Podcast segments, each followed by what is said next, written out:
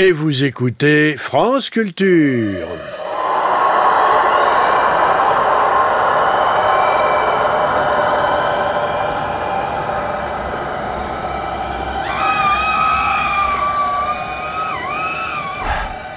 Tout laisse une trace et il me paraît impensable de censurer une trace, quelle qu'elle soit.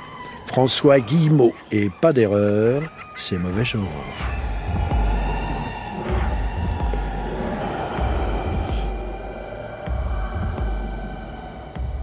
Laisse une trace même et surtout ce qui n'est pas fait pour en laisser, comme la colère d'une génération, la fureur d'un concert ou la grande rumeur d'un espoir ou d'une révolution, c'est le sentiment qui s'exprime au travers du long entretien que nous a accordé François Guillemot, dont la courbe de vie l'a mené de Berrurier Noir, figure de proue du rock sauvage des années 80 et dont les archives font l'objet d'une exposition à la BNF à l'étude de la révolution politique et de la culture vietnamienne, de la fratrie punk au peuple khmer, c'est maintenant dans Mauvais Genre.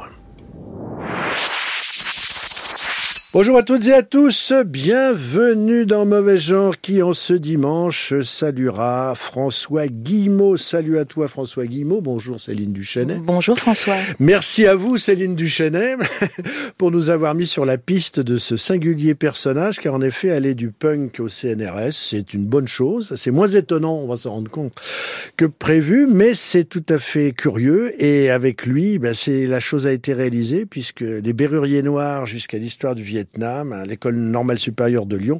C'est un singulier voyage.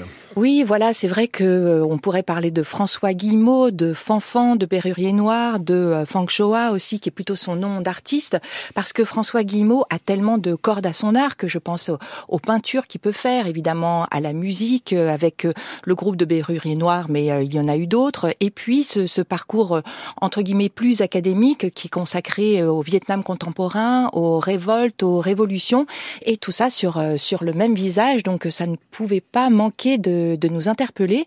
Et je dirais aussi qu'il y a une dernière chose, c'est euh, l'année dernière au, Forum des images, il y a eu un hommage à Mishima où euh, l'artiste performeuse, danseuse de buto et aussi danseuse de sabre euh, Yoko Higashi, qui est japonaise, avait fait une prestation avec justement François Guillemot qui faisait une lecture de texte avec des musiques de Yoko Higashi, mais avec cette fameuse boîte à rythme très berrurier noiresque. Dédé la boîte à rythme. Et, et, et là, entre les peintures que François Guillemot avait pu euh, faire justement en hommage à, Mishima, euh, j'avais commencé à me dire euh, tiens tiens mais mais voilà voilà un parcours auquel on ne penserait pas réunir le Mishima, les avant-gardes japonaises auxquelles il est très attaché, la peinture, le do it yourself, le post-post-punk, la musique, les révolutions vietnamiennes, ça mérite une émission. Oui, ça mérite une émission, puis ça mérite surtout d'aller en visite quelque part en France où réside François Guillemot. effectivement, on n'a pas été déçu par ce qui est son, alors son entre, son atelier, son lieu, son tout ce qu'on veut, mais qui contient de manière évidente sa mémoire. On va de Ulrike Meinhof justement à, Ayukio Mishima. Politiquement, c'est assez complexe. En passant par Berrurier Noir, en passant par euh, tous les écrivains vietnamiens, c'était un lieu très très étonnant. Et puis le personnage est quand même passionnant parce qu'il considère que le punk, comme tout, je l'ai cité en début d'émission, doit laisser une trace. Et effectivement, c'est cette trace qu'on a interrogée. Oui, et peut-être avec cette maxime berrurière qu'on pourrait avoir en tête, tant qu'il y a du noir, il y a de l'espoir. Go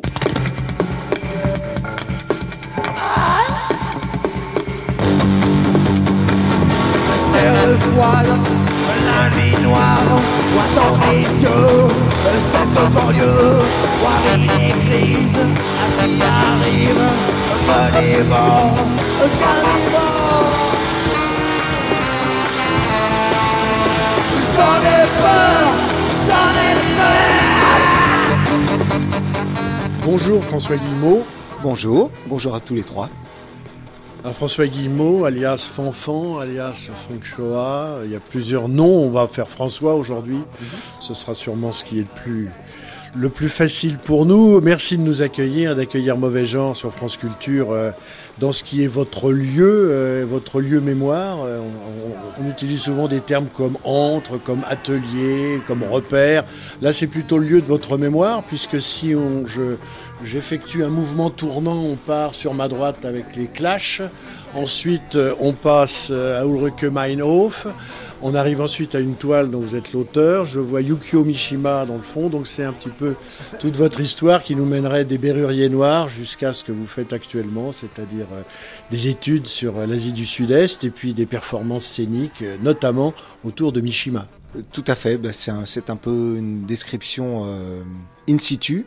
Alors le, décor peut être, peut être mouvant, c'est-à-dire que quand j'en ai, j'en ai marre de voir Patti Smith, je mets, bah, là il y a Rebecca Warrior aussi, et donc euh, je change un peu le, le, visuel à des moments. Sauf il y a un visuel constant qui est, euh, vous voyez, un visuel un peu cultuel, le, pilier pérenne de ma constitution.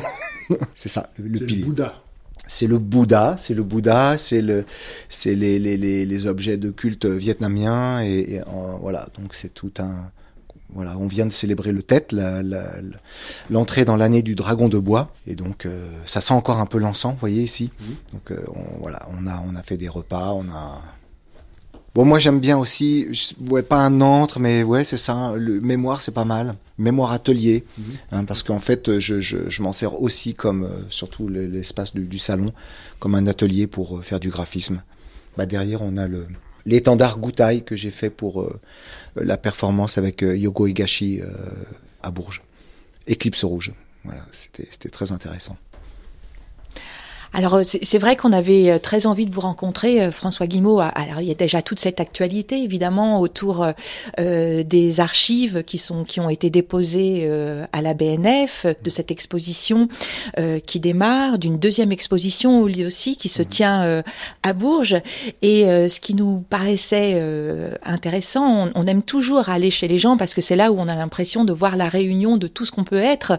Et en effet, François Angelier a commencé à le dire. Il y a la présence du Vietnam ici, la présence de la musique, la présence de la peinture aussi, et euh, ce qui serait peut-être les trois grandes composantes de ce qui vous a façonné euh, au fil des ans. Je ne sais pas, est-ce que par exemple, euh, si on partait à la recherche des berruriers noirs ici, qu'est-ce qu'on qu'est-ce qu'on pourrait voir? Ah bah là, vous avez déjà une une structure en bois et métal avec nos, nos, deux visages, Laurent et, et moi-même qui est un dessin que j'avais fait en 83 que j'ai voulu recoller sur un support. Euh, bon alors je suis pas très satisfait du résultat, mais donc il va disparaître dans dans le grenier prochainement. Mais voilà, c'est ouais, j'aime bien retravailler des choses que j'ai travaillées, mais visuellement peut-être ce qui ce qui n'apparaît pas très bien ou qui ressurgit un petit peu par endroits, c'est c'est vraiment le Japon au départ. Donc moi je pars du Japon. En fait, je pars euh, du karaté japonais enseigné par euh, des Maghrébins et notamment un, un, un sensei tunisien euh, formé par la Japan Karate Association et qui m'amène après dans toute cette filiation et puis j'abandonne un peu c'est un peu un rendez-vous manqué pour moi le, Japon. Donc j'abandonne et je bifurque vers le vers euh, l'Asie des moussons vers le, le, Vietnam en particulier sur toutes les problématiques de guerre de, de, de violence et de, de de régime politique. Enfin voilà, donc c'est un, lourd passé de bot people, donc c'est un lourd passé cette histoire du Vietnam au XXe siècle. Mais ça continue à, m'animer. Ben là, derrière vous, vous avez toute une série de ce qu'on appelle des hoiki, c'est-à-dire des mémoires, des mémoires d'acteurs et d'actrices en vietnamien. Donc c'est une partie de ma collection d'ouvrages en vietnamien qui, me sert à faire de la recherche.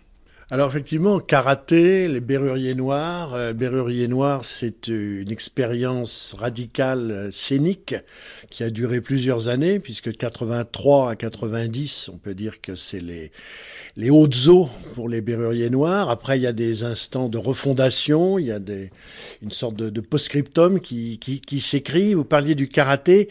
Euh, on a l'impression pour vous que tout est dans la gestion de l'énergie. Parce que le karaté, c'est une gestion de l'énergie, c'est une maîtrise du geste, une maîtrise des intensités, de la violence. Et les berruriers noirs, c'est aussi une volonté de capter par la musique, par la salle et par la scène, la violence, mais cette fois la violence non pas à l'échelon individuel, mais social, de toute une société qui était celle des années Mitterrand. Est-ce que cette idée d'une sorte de d'épiphanie de, l'énergie vous, vous est chère? Ouais, c'est très juste. C'est très juste. D'ailleurs, on a toujours, euh, à l'époque même, récusé un peu le terme de violence pour dire qu'on on, on fabrique de l'énergie, on, on, la transmet plus que donc après euh, on peut discuter sur philosophiquement sur la profondeur de, de, de ce qu'on avance, mais disons que je pense que moi j'ai besoin de canaliser ça tout le temps en fait, comme un peu. euh, D'abord je suis j'ai un moteur en création tout le temps. Quand il sera arrêté, ben j'arrêterai. Mais il y a toujours ce processus d'écrire des choses, euh, et même dans la recherche. Hein. Donc c'est pas exclusif. euh, Il n'y a pas une vraie dichotomie entre la recherche et, ce que je peux faire, puisque maintenant on a même des processus de recherche-création qui, qui nous amènent à ça. Et c'est ça que j'aime bien aussi dans le Goutai, là, sur le projet sur lequel on est en train de travailler. C'est cette euh, symbiose entre le, le corps, euh, l'action, le mouvement, la matière et la surprise aussi, parce qu'en fait, il y a, un côté théâtral et, et surprenant qu'il faut. Enfin, l'énergie, c'est aussi de l'émotion. Il y a aussi, voilà, donc on, parfois on se pose pas trop de questions. On part dans quelque chose, ça peut nous dépasser, ça peut prendre des proportions qu'on n'a pas imaginées. On m'a toujours dit, euh, on a fait par exemple trois ou quatre interprétations de la chanson Bûcheron qui sont valables toutes, mais qui sont qui sont personnelles. euh, voilà, les, gens reçoivent un, texte et puis ils l'intègrent par rapport à leur vécu, par rapport à leur leurs aspirations philosophiques ou politiques. Et puis, mais parfois c'est des sens complètement différents et contradictoires même. Ça, ça m'intéresse. Alors, est-ce qu'on peut parler justement de cette énergie que euh, vous avez pu euh, euh, produire euh, sur scène à l'époque des Berruriers Noirs? Parce qu'il y a bien sûr euh, votre voix, la- votre manière de, de chanter, de, de, de vous propulser, mais il y avait tout ce qui se passait aussi sur la scène, puisque euh, vous avez démarré euh, à deux avec euh, Laurent, on pourrait dire à trois avec Dédé, la, la fameuse boîte à rythme qui caractérise aussi le son des Berruriers Noirs. Et très vite, euh, on a eu l'impression de voir une troupe sur scène. Il y avait de la performance, il pouvait y avoir des crachères de feu. Euh, vous utilisiez des masques. Là aussi, le corps était euh, vraiment euh, en, expansion totale. Pourquoi est-ce que très vite, pour vous, cette, idée de, performance en plus de la musique a été une des constituantes des Berruriers Noirs? Alors, c'est sans doute compliqué à expliquer en, trois mots, mais déjà tout petit, moi j'avais une appétence pour euh, euh, ce qui se passait Harlequin, la Commedia dell'arte et le côté le côté voilà euh, on passait de Fellini et vous voyez de, tout, ce- tout ce côté là la strada aussi. Ce côté euh, euh, grandiloquent mais aussi euh, le cinéma japonais d'avant-garde bah, Terayama et puis tout ce que je découvre dans les années avant même Berrurier Noir dans les années 80-82 avec des grandes rétrospectives à la Cinémathèque. Et vraiment ça me disons que je m'imprègne de ces éléments là la commedia dell'arte, ce, rapport au corps et ce rapport au masque qu'on trouve dans le cinéma japonais, et puis au, ou au geste, ou au geste, ou, à des façons de faire, des façons d'agir. Et puis la deuxième euh, euh, chose qui est importante tout de même, c'est le, contact avec l'usine Palicao en, en, en 83, en 82 d'abord en, en premier. Dites-nous ce que c'est que cette usine. Pour Alors, ceux qui euh, n'étaient euh, pas nés à l'époque, Voilà, ni parisiens. Une usine qui était située donc rue de Palicao dans le 20e et, et qui n'était pas du tout un, un squat, mais un, un, un loyer à, je sais plus quoi, un loyer particulier pour les lieux, lieux, lieux, lieux artistiques. Et donc les, les deux gérants à l'époque euh, m'avaient dit non mais nous on veut pas de groupe de rock, ça nous intéresse pas, euh, allez vous faire foutre. donc si tu viens ici, euh, tu, tu amènes quelque chose. Enfin on est dans la performance. Et c'est vrai que moi j'avais ma carte Palicao, j'allais voir des trucs. J'avais vu Rita Mitsuko, j'avais vu euh, un artiste de Buto absolument exceptionnel euh, dans, dans cet antre de, de la performance. Et donc euh, quand a été organisé le premier concert euh, Berrurier Noir euh, le 19 février 83, je suis venu avec une valise et puis des masques. Et, et pour créer quelque chose. C'est quelque chose qui était déjà un petit peu en nous, parce qu'on avait créé avec euh, Abattoir et puis des copains et des copines de la fac Saint-Charles-Tolbiac des, sous-groupes qui s'appelaient Nada Nada avec des performances artistiques autour de la viande et puis des, choses sur la vidéo. Alors j'avais aussi une grande admiration pour euh, Kobayashi, le Kwaidan de Kobayashi, où il y a ce, ce, personnage euh, avec les oreilles coupées qui est tout, tout maquillé de, de calligraphie sur le visage.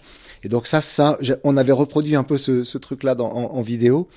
Et donc voilà, il y a, y a, y a l'élément esthétique qui est, qui, est, très important. Et, la performance, elle a eu lieu.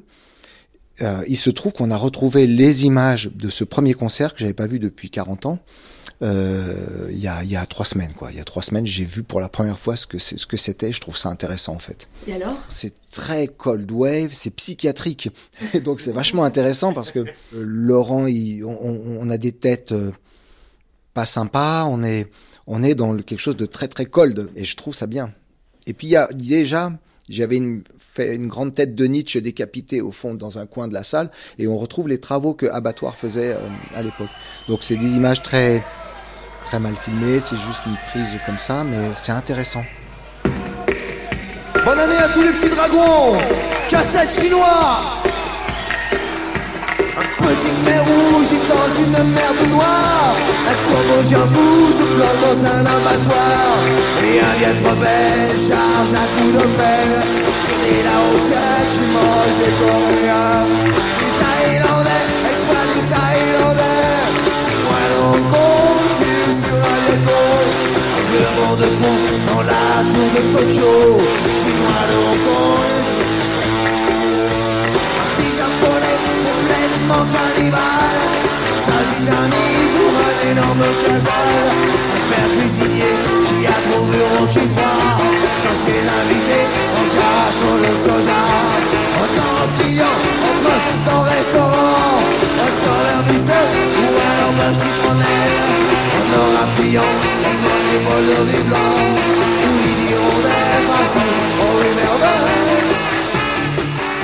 quand on voit les, les documents euh, sur Internet des concerts des Berruriers Noirs, on a vraiment le sentiment de la cohue médiévale. Euh, Vous parliez de, masque, euh, on est vraiment au sein d'une sorte de d'éruptif, de carnavalesque, de rupture complète des, des, des règles et des tabous. C'est un peu la fête des fous au début de Notre-Dame de Paris.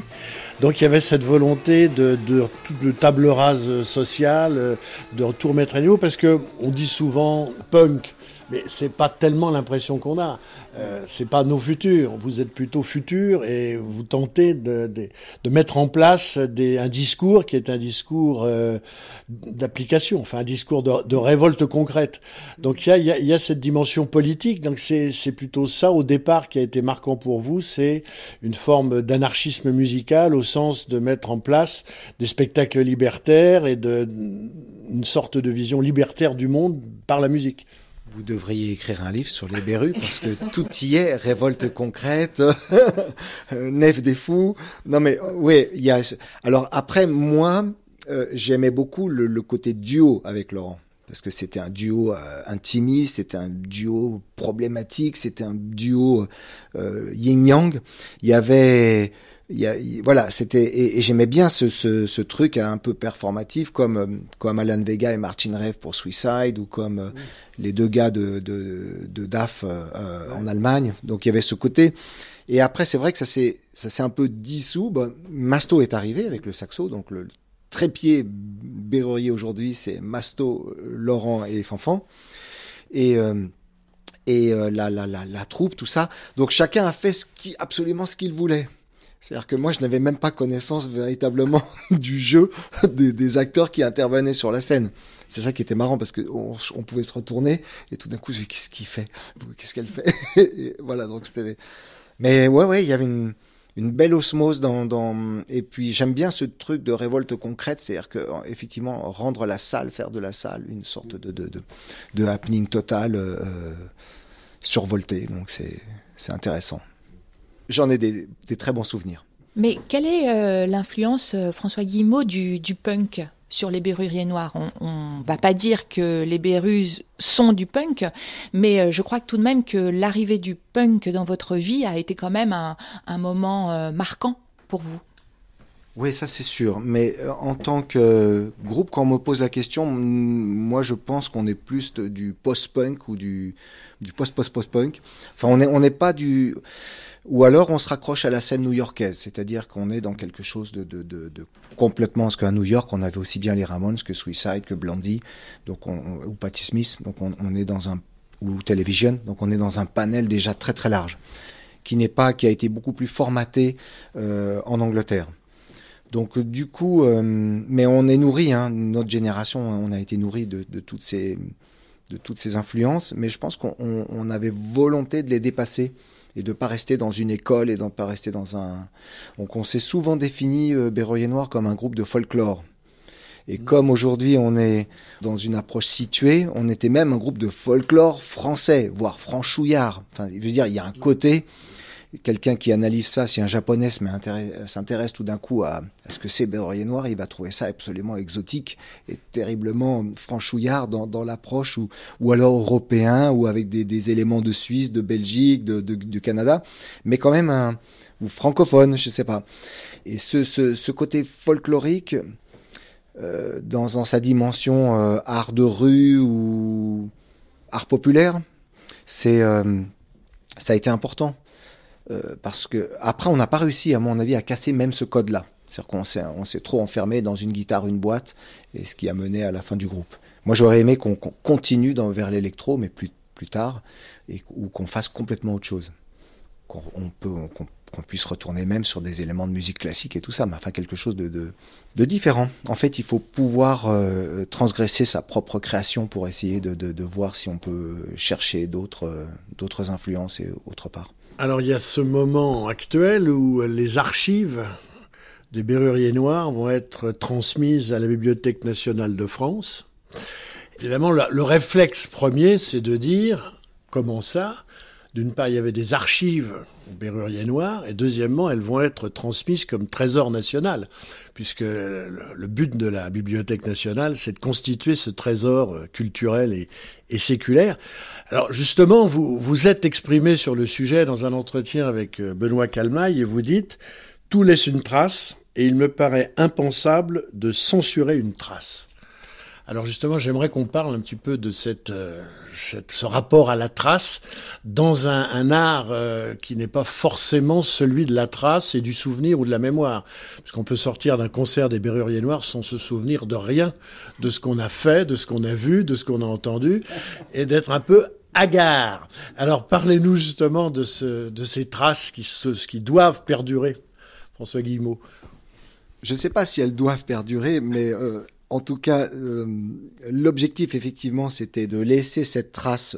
On parlait de folklore et donc d'univers. Euh, voilà, donc euh, comme le mouvement Riot Girls, par exemple, aux États-Unis, a, émergé dans, la, dans la foulée Nirvana ou un peu avant, et puis s'est fait en fait percuter par les garçons pour ne ressurgir que, que médiatiquement très tard, bon, les universités américaines ont compris l'intérêt de collecter dans leurs fonds publics des, ce type d'archives, ce type de fanzine, ce type de, documentation euh, euh, musicale. Donc je pense que c'est important, le, geste qu'a fait la BNF est important.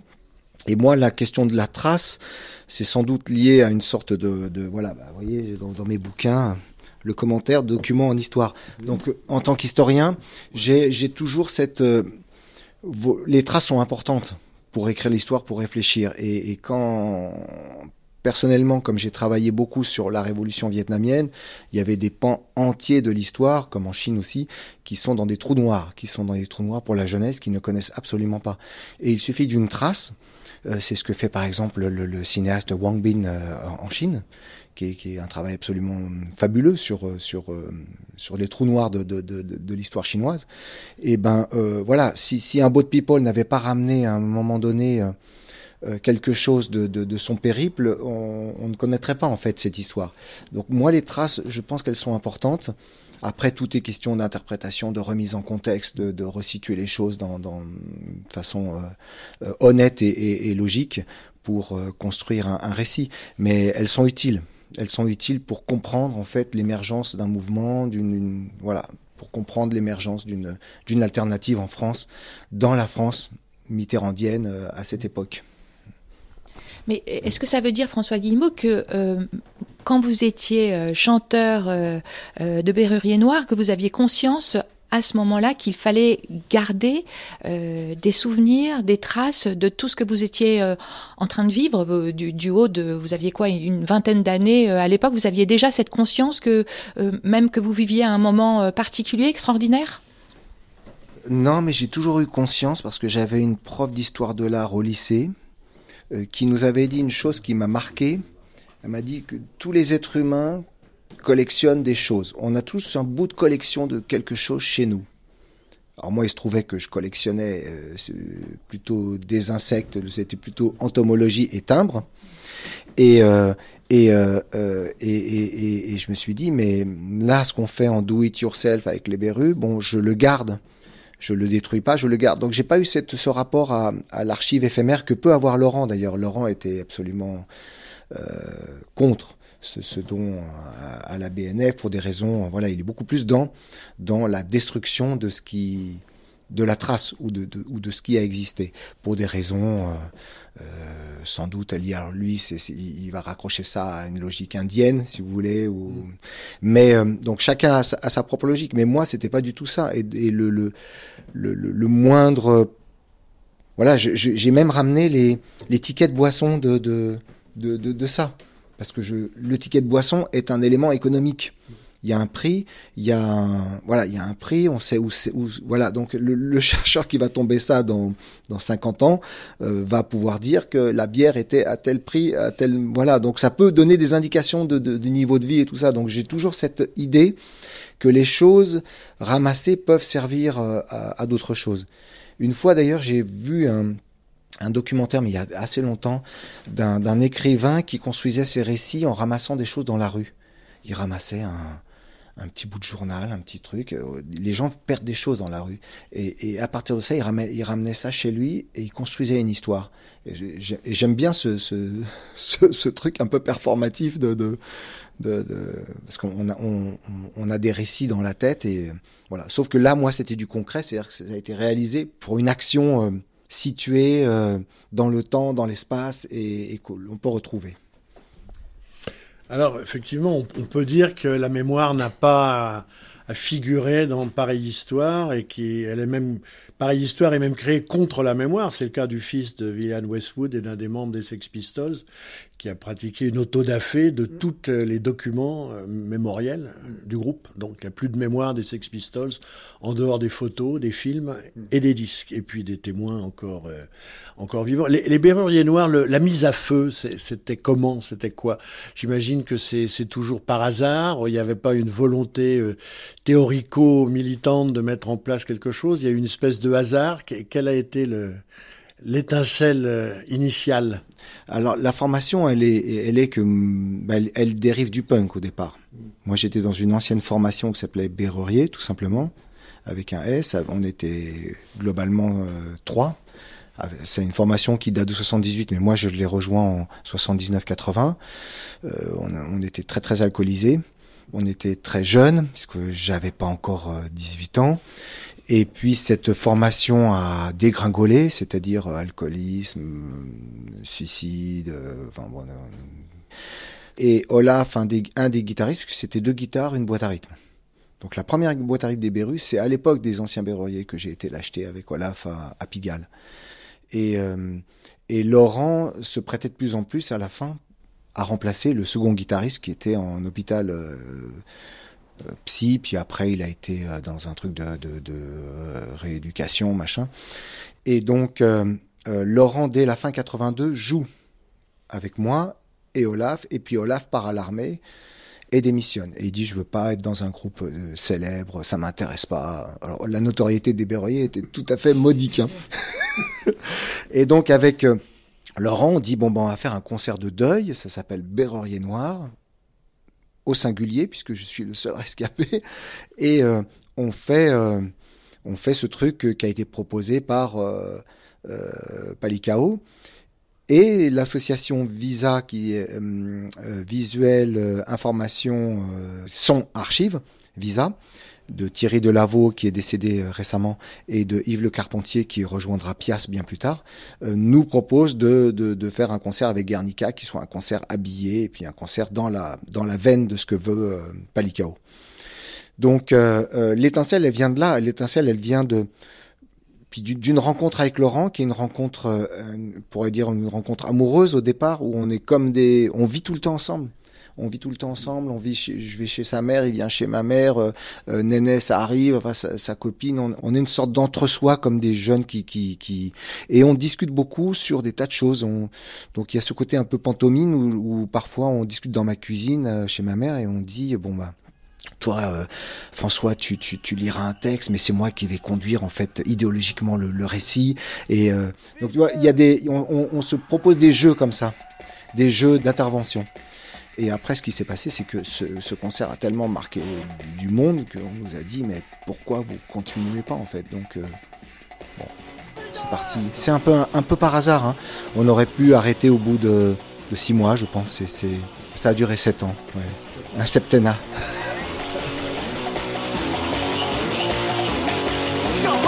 naturel,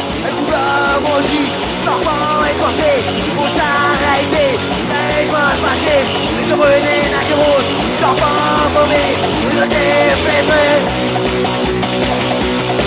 Meilleur Meilleur Meilleur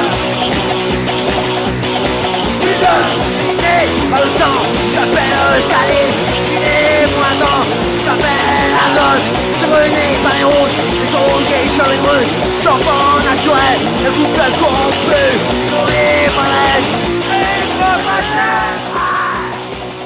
François Guillemot, quand on regarde des concerts euh, euh, de Berrurier Noir, on, on, peut être que frappé par euh, l'énergie, mais aussi peut-être une forme de colère. Donc pourquoi cette colère?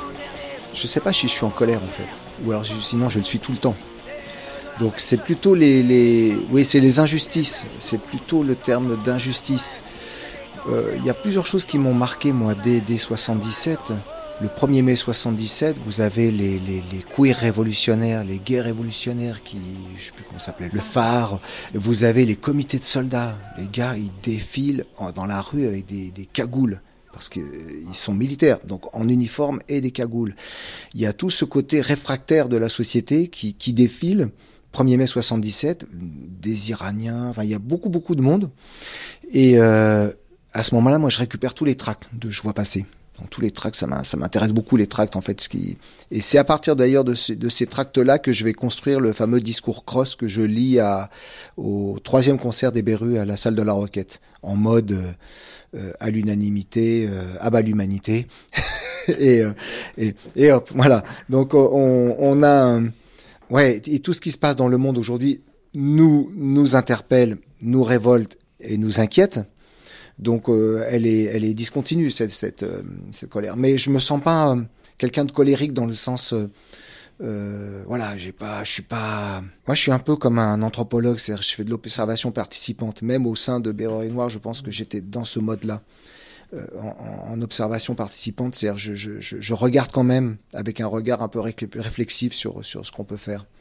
Je ne sais pas si on peut parler de colère pour nous, parce que euh, euh, on prend Cocteau, on est les enfants terribles en fait. On est les enfants terribles de la République, on est juste des, des sales gamins.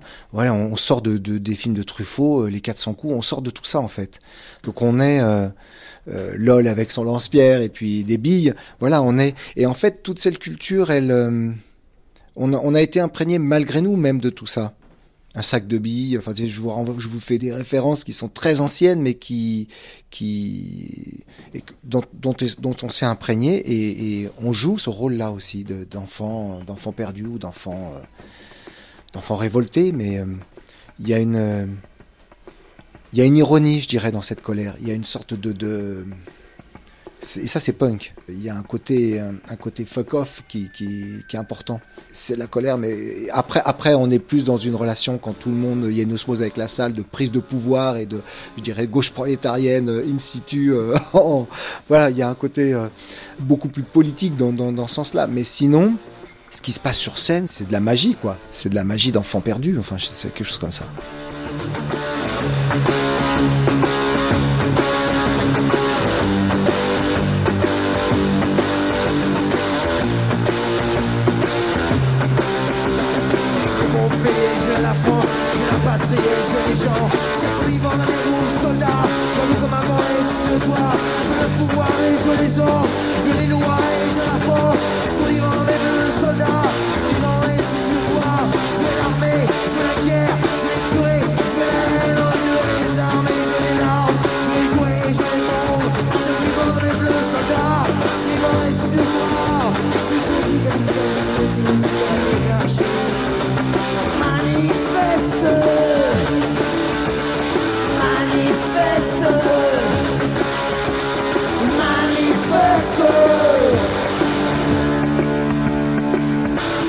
François Guillemot, euh, Berrurier Noir, c'est l'Europe, c'est la vieille Europe aux anciens parapets, comme disait quelqu'un. Euh, c'est la France. Il euh, n'y a pas de double album des Berruriers Noirs live in Saigon. Euh, peut-être un jour. ah, attention. De quoi? Qu'est-ce que c'est? Ah, ah, c'est un vinyle Berrurier Noir, Carnaval des agités pour la première fois en vinyle couleur, le Berrurier en concert. Mais c'est où Je l'ai écouté hier, j'ai écouté hier et c'est c'est bien. C'est ouais, c'est parce que c'est l'énergie brute. Donc c'est fou, c'est foutraque, mais c'est bien. Et c'est où? On a joué en Hollande, on a joué un concert à Dublin qui était remarquable puisque c'était en 84 et on avait des masques mais on ne savait pas qu'on jouait le jour d'Halloween. Donc le public est venu avec des masques et j'ai dit oh putain, ils sont vraiment ils sont vraiment à fond pour les berrues, quoi. non, non, pas du tout. C'était Halloween. c'est quoi sur la, la, pochette du vinyle, François Guillemot C'est vous? C'est moi avec euh, Titi, Miss Titi. Et, et, puis je vous parlais de LOL avec son, ah son lance-pierre. Voilà. Et, son, et Laurent est à l'intérieur. Alors l'autre part de votre vie, c'est l'Asie du Sud-Est, le, Vietnam, euh, terre de l'empire colonial français. Euh, ça a été important pour vous d'inscrire votre recherche dans le cadre justement d'un endroit qui, était en décolonisation, euh, de mener vos... Parce que là aussi, il y a des figures. Alors c'est plus Viviane Westwood, c'est plus Ulrike Meinhof, c'est les militantes de la révolution vietnamienne. Là aussi, vous, vous cherchez des, des figures c'est une autre scène, des, figures qui incarnent le rapport à au projet concret, la révolte concrète et à la violence Alors, je vais reprendre un peu tout le fil parce qu'il y a beaucoup de choses là-dedans. J'ai bien aimé tout à l'heure quand vous avez parlé de, l'Est et l'Ouest, de, l'Europe euh, telle qu'elle était séparée et tout ça. Et c'est vrai que euh, était très intéressé par ce qui se passait chez les dissidents à l'Est et qu'on avait un peu cette idée, nous, d'être dissidents à l'Ouest toute proportion gardée évidemment, puisqu'on était dans des projections euh, virtuelles euh, assez, assez peu comparables. Mais euh, en tout cas, ben, je vais vous montrer. Il y a, une brochure que j'ai ressortie parce que je l'ai ramenée de Bourges. C'est cette brochure de sur l'affaire allemande qui avait été sortie voilà, de l'enlèvement de Hans Martin Schleyer à la mort d'Andreas Bader, qui est une compilation de tous les articles de, de, libération sur, sur ce sujet-là. Et la RAF, la Rote Armée Fraction, euh, les premiers éléments de contestation sont liés à la guerre du Vietnam. Et euh, donc on se pose la question, et puis il y a eu après évidemment le mouvement des Boat People, qui, sur lequel on a quand même fait un acte euh, particulier, les Berruriers Noirs, puisqu'en 88 on, on participe à l'opération Sampan pour euh, sortir un 45 tours Vietnam, Laos, Cambodge en hommage aux réfugiés d'Asie euh, du Sud-Est et de la péninsule indo-chinoise, c'est-à-dire les Cambodgiens, euh, Vietnamiens et Laotiens, ce qu'on appelait les, boat people et les land people, ceux qui fuyaient leur, territoire. Et ils fuyaient quoi? Ils fuyaient un régime communiste dictatorial, une emprise. Donc ça interpellait beaucoup aussi mon questionnement sur la RAF et sur ses premières prises d'opposition anti-guerre et ce que devenait en fait post-war, post-guerre, le, Vietnam, avec euh, sa, dégringolade économique, sa répression politique, etc. Et donc, euh, euh, se questionner sur la révolution vietnamienne, du coup, est devenu une sorte de, nouvelle quête. Et sauf que beaucoup d'historiens français et américains l'avaient fait. Mais ils avaient oublié une chose, ils avaient oublier que dans un processus révolutionnaire, il y a toujours les bons et les méchants, mais personne ne voulait travailler sur les méchants, entre guillemets, ou sur les gens, les gens qui avaient été oubliés ou ostracisés. Par exemple, les trotskistes avaient été massacrés par les staliniens en 45 à Saïgon. Et l'Espagne et l'Algérie, entre le Front National de Libération et le MNLA, etc. Donc il y a, il y a toujours dans les processus une partie qui est occultée et qui avait disparu. Et mon, mon sujet de thèse était précisément de travailler sur un de ces partis, qui était le parti Dai du Grand Vietnam, qui avait un programme révolutionnaire, qu'on dirait peut-être révolutionnaire de droite aujourd'hui, ou révolutionnaire conservateur, ou je ne sais pas quoi, mais qui était aussi indépendantiste et anti et anticolonial.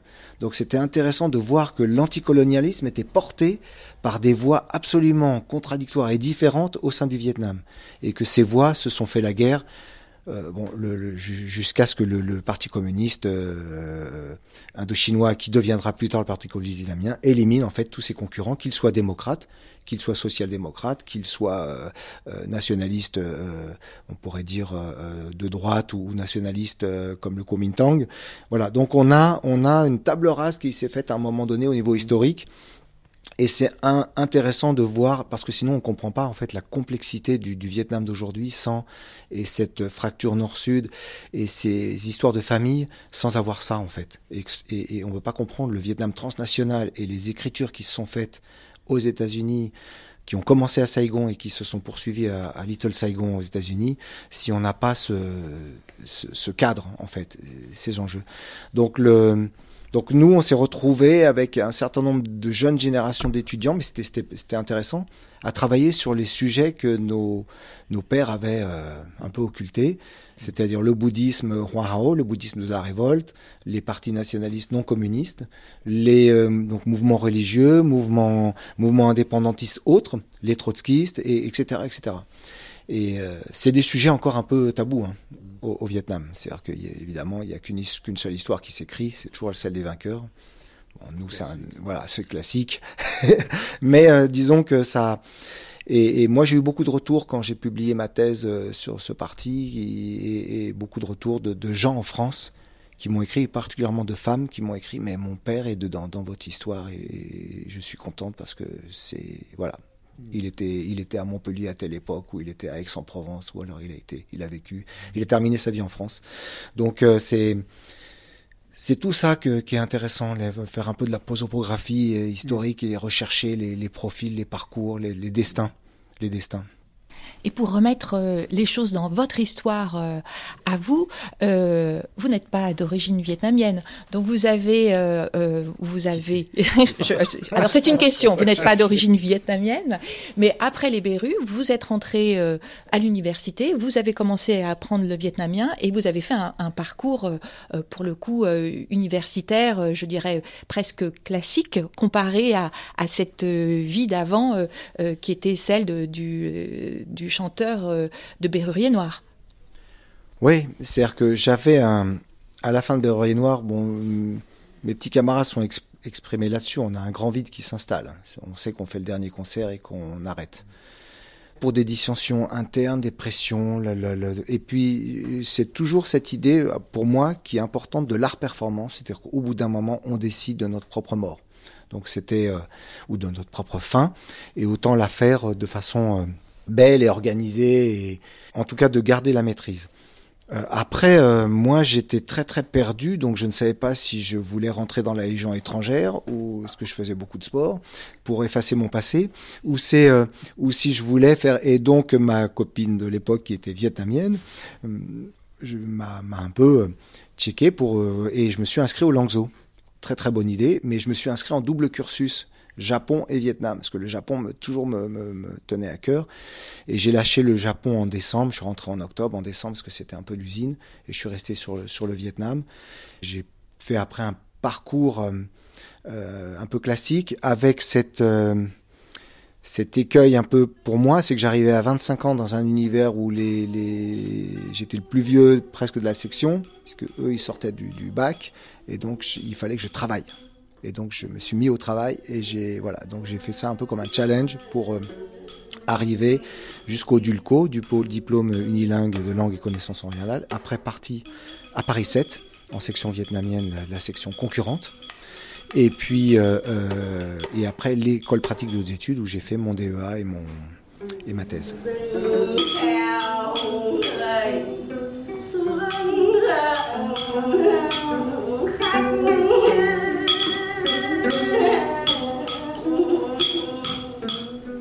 Notre entretien va vers sa fin, François Guillemot, et depuis le début, nous parlons sous le regard fixe et intense de Yukio Mishima, casquette sur la tête, euh, vareuse impeccablement repassée et boutonnée. Et c'est quelqu'un qui vous passionne, qui vous habite depuis longtemps. Euh, personnage, alors lui, une tension, une complexité totale, puisque d'un côté, il y a le Mishima queer, le Mishima voyou, euh, le Mishima avant-gardiste, et à côté, il y a l'ultranationaliste militariste qui meurt comme le samouraï mythique euh, japonais. Donc, Mishima, pour vous aujourd'hui, quelle vision vous en avez et comment vous vous en, vous en servez, j'ai presque envie de dire, comme d'une arme ou comme d'un manuscrit? Ouais, c'est ça. Je, je, m'en sers, mais je le dépasse. Parce que je pense qu'il faut largement dépasser Mishima. Et on, regarde tout ce qui a été dit, le, côté facho et le côté qui est mélangé à plein de trucs, mais qui est intéressant. Et qui est quand même intéressant et complètement contradictoire, parce que la tradition est juste euh, inventée. Euh, le, logement de Mishima n'était pas du tout un, un, antre de, de, de, de japonitude. Euh, on était dans le rococo occidental. Donc, mais voilà, c'est un, tissu de contradictions. seulement ça, moi, j'aime bien revendiquer ça aussi parce que je, pense que j'ai pas mal de contradictions aussi dans, ce sens-là entre la révolution et la social-démocratie, euh, entre le voilà, entre entre l'action painting et, la, petite estampe euh, euh, sage. Enfin, vous voyez, il y a, on, est fait en fait toujours de, de choses très très différentes et complexes. Ça permet de se raccrocher à la vie, c'est-à-dire de ne pas, de pas verser dans. Voilà. Donc j'ai plusieurs arcs à mon corps et plusieurs casquettes sur ma tête et plusieurs sabres aussi qui, peuvent me servir euh, pour euh, me défendre ou pour me, me déguiser ou pour me cacher éventuellement. Donc euh, voilà. J'aimerais bien pour finir, euh, François Guillemot, que vous nous euh, montriez vos peintures. Euh, il y en a un certain nombre qui sont autour de nous. Est-ce que ça pourrait nous servir de, de, de fin d'émission, d'une description de, de ce à quoi vous travaillez peut-être en ce moment? Alors, il y, y, a beaucoup de choses ici hein, qui, sont, qui sont cachées. On, on, là, là c'est ce que j'ai fait pour la performance de Yoko et Eclipse Rouge. Voilà, donc on, a préparé des trucs comme ça qui sont cette idée de Gutai, d'une sorte de cercle de l'infini qui rejoint en fait les, les éléments euh, zen et qui euh, et puis il est écrit en, en, calligraphie désordonnée et, chaotique le, les, termes Akai, Akai donc rouge et éclipse, éclipse, euh, solaire. D'autres choses qu'on a fait, donc euh, j'ai préparé, j'avais fait un étendard qui est qui est réversible. Voilà, qui est un, qui est un grand étendard de papier. Mais euh, il faudrait que vous voyiez les images, parce que les images sont, sont, sont, sont, sont intéressantes. Après, j'ai d'autres choses. Peut-être vos portraits, parce que vous avez quand même, euh, tout au long de, de votre vie, ouais, vous, vous aimez, vous aimez peindre les visages. Ouais. Là, qu'est-ce que vous tenez entre les mains? Donc là, c'est un collage qui a été réalisé en, assez récemment sur, euh, en hommage à Massa Amini, l'iranienne qui... Euh, qui est décédé, vous savez, et puis un, certain nombre de femmes du Moyen-Orient ont, décidé de se couper les cheveux en, hommage à, cette jeune iranienne qui a été tuée par la police. Donc voilà, c'est un collage pour montrer ça. Ça, c'est ça, c'est pas en, Iran, c'est le, pays d'à côté. Je sais plus si elle est turque, mais c'est un acte de solidarité euh, pour cette euh, cette jeune femme qui, a été tuée. Donc là aussi, c'est un c'est des images qui m'interpellent beaucoup en fait. Je suis très très sur l'actualité et les images. Dernièrement, il y avait j'ai vu une, vidéo qu'on voit pas, on voit pas assez en fait, les images de ce qui se passe à Gaza. Il y avait un enfant et euh, euh, je me suis dit mais ça, il faut vraiment quelqu'un fasse un tableau à la Guernica pour euh, exprimer cette, ce désastre en fait qui sur lequel tout le monde, voilà, c'est un peu le, le silence international. Donc ça, c'est choquant. Merci François Guillemot de nous avoir accueillis pour brasser la, longue mémoire de, de, vos vies multiples et pourtant de votre vie unique. Euh, L'actualité, c'est il y a l'exposition de la Bibliothèque nationale, mais encore eh ben, il y a effectivement il y a euh, l'exposition de, de, de, la BNF dans la salle des donateurs, dans les archives de Masto et de, de Fanfan. On a l'exposition Salut à toi, qui est une exposition collective dans laquelle j'ai réalisé un grand mur de 3 mètres sur 5 mètres de, qui s'appelle le mur des agités. Ça, c'est à Bourges. Et puis, euh, euh, j'ai enregistré un album avec euh, mon collègue euh, Lionel Matsax, euh, qui est un saxophone avec qui je fais, j'officie dans le duo No Suicide Act et qui, j'espère, sortira l'album en mois de septembre, j'espère. Voilà, donc ça, et plus quelques projets avec euh, Rebecca, Warrior, et puis d'autres euh, personnes, bah, Yoko aussi. On doit refaire une, une, action goutaille avec les étudiants de l'école euh, nationale des beaux-arts à, Lyon. plus d'autres étudiants de, de l'ENS et de, et de Lyon 3. On va faire une sorte de, de workshop sur Goutaille en mai, le 15 mai. Salut à vous tous, merci libre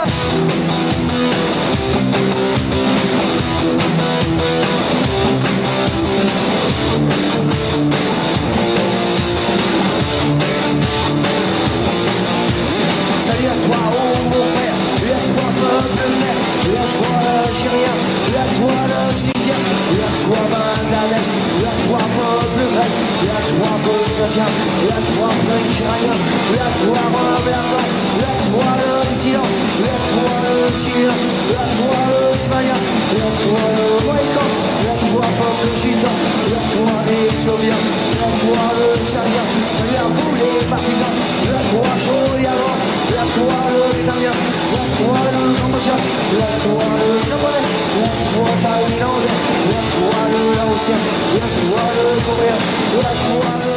Merci François Guillemot. Alors ceux qui veulent aller sur les traces de l'homme qui cherche les traces, eh bien vous pouvez aller à la Bibliothèque nationale de France sur le site Mitterrand du 27 février au 28 avril pour voir les archives de Bérurier Noir, mais les archives de Frank Shoah, donc François Guillemot, et de Masto, pas celle de Laurent, puisqu'effectivement lui n'a pas souhaité. Non, il n'a pas souhaité ça. Et je signale aussi aux éditions Rive Neuve, Bérurier Noir, un collectif sur toute cette histoire justement des archives euh, du groupe sous la direction de Benoît Caïmaille, Luc Robben, Solvexer et des dessins de Rodolphe Urps. Et puis le dossier de presse Bérurier Noir a été édité sous forme de fanzine. On peut aussi ajouter qu'il y a une deuxième exposition qui se tient euh, à Bourges, à l'entrepôt Transpalette, qui s'appelle Salut à toi, qui est une exposition collective avec un commissariat de Julie Crène. Donc il y a autant des archives de Bérurier Noir que des œuvres d'artistes, une quinzaine d'artistes en tout. Et c'est à voir actuellement et jusqu'au 5 mai.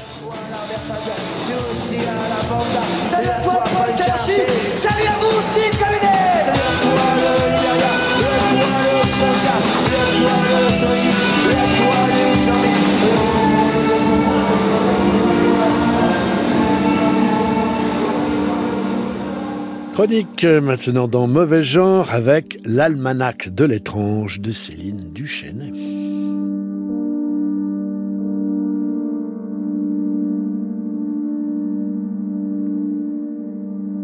Smilovski? Oui, j'arrive. Bonjour. Ah, bonjour. Vous étiez en train de peindre, là? Oui, en train oui, de bricoler, gros. On y va? Oui, on, on, on, nous sommes en 1985 et le journaliste Bernard Lecomte s'apprête à entrer chez Jean Smilowski.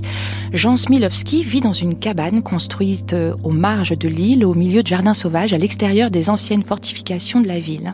Mais la mairie a décidé de restructurer le quartier et quelque temps après ce reportage, Jean Smilowski sera expulsé pour être relogé dans une HLM et sa cabane sera rasée. Il mourra en 1989. Cette cabane, Jean Smilowski, né en 1927, y vivait depuis plus de 40 ans, en dépit du froid, de l'humidité, de conditions de vie on ne peut plus précaires. Pourtant, en pénétrant dans ce lieu, on arrivait dans un royaume, Jean Smilowski parlait même de palais, un lieu rempli de couleurs, de peintures vives, d'objets fabriqués, car pendant des décennies, exclu et vivant à l'écart du monde, il avait fabriqué son propre univers, entouré de ses héros et de ses héroïnes. Sur ses tableaux, dans ses cahiers où il dessinait, il y avait Sitting Bull, John Wayne, Laurel et Hardy, Zorro, Tarzan. Passionné de cinéma, il avait une visionneuse à main qui lui permettait de regarder des films. Il se filmait aussi lui-même et ses œuvres grâce à une caméra Super 8.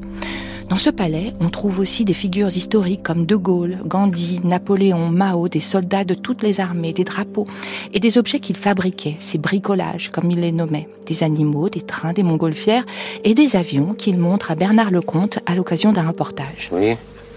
Alors, euh, autrefois, je mettais, voyez, une tige là qui a un trou. Je le mettais dans le jardin. Maintenant, je cultive plus, alors je m'en vais plus. Hein. Alors, je le mettais là, une tige, il était au moins 2-3 mètres de hauteur. Et alors, il y avait du vent ou la tempête pour les oiseaux, vous savez. Alors, qu'est-ce qu'ils produisaient Ça pivotait. Et l'hélice tournait par le vent. J'avais mis trois quatre, mais j'ai arrêté parce que les gosses, ça pas les gosses et ils le volent. hein. Alors c'est pour ça que je... Et puis après, je les ai enlevés, maintenant c'est fini. Les grandes thématiques euh, qui passionnent Jean Smilowski, ce sont les héros, quels qu'ils soient. La guerre, lui qui a dû partir en Allemagne à 16 ans et qui ensuite euh, avait intégré les forces françaises libres, la religion et l'amour. L'amour incarné par Ramona, compagne de rêve qui l'accompagne partout, sur les murs, sur ses dessins, ses valises. Ramona avec ses longues tresses indiennes et son grand sourire.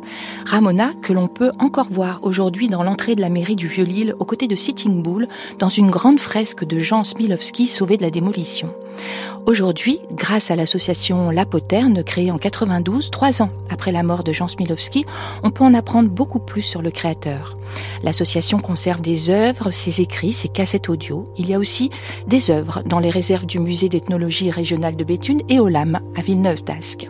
Une revue, l'AA, créée par Louis Ameret dont l'admirable ambition est de documenter des lieux marqués par une forte singularité, consacre son premier numéro à Jean Smilowski. Cette revue se déplie comme un grand plan, avec un dessin au centre qui reconstitue la cabane, entourée d'archives, de photos, de dessins, d'un relevé de terrain, de souvenirs de ceux qui l'ont connu, et un texte comme une enquête de terrain racontée d'une belle plume. Ce premier numéro est vraiment du bel ouvrage, une manière juste et poétique de rendre hommage à un créateur malmené par la vie, mais qui avait réussi grâce à l'art et au rêve à partir en voyage, à sortir de sa réalité. Alors pour découvrir cette revue, rendez-vous le 21 mars à Lille, dans les locaux de l'atelier populaire d'urbanisme de FIV Lille, l'association qui avait aidé Jean Smilowski à retrouver un logement. Et lui, Émoré, créateur, auteur et dessinateur de la revue, viendra y faire une présentation et sera aussi présente l'association La Poterne. Toutes ces informations sont à retrouver sur la page de l'Almanach de l'étrange et de mauvais genre. Merci Céline pour cette entrée Jean Smilowski de l'Almanach de l'étrange.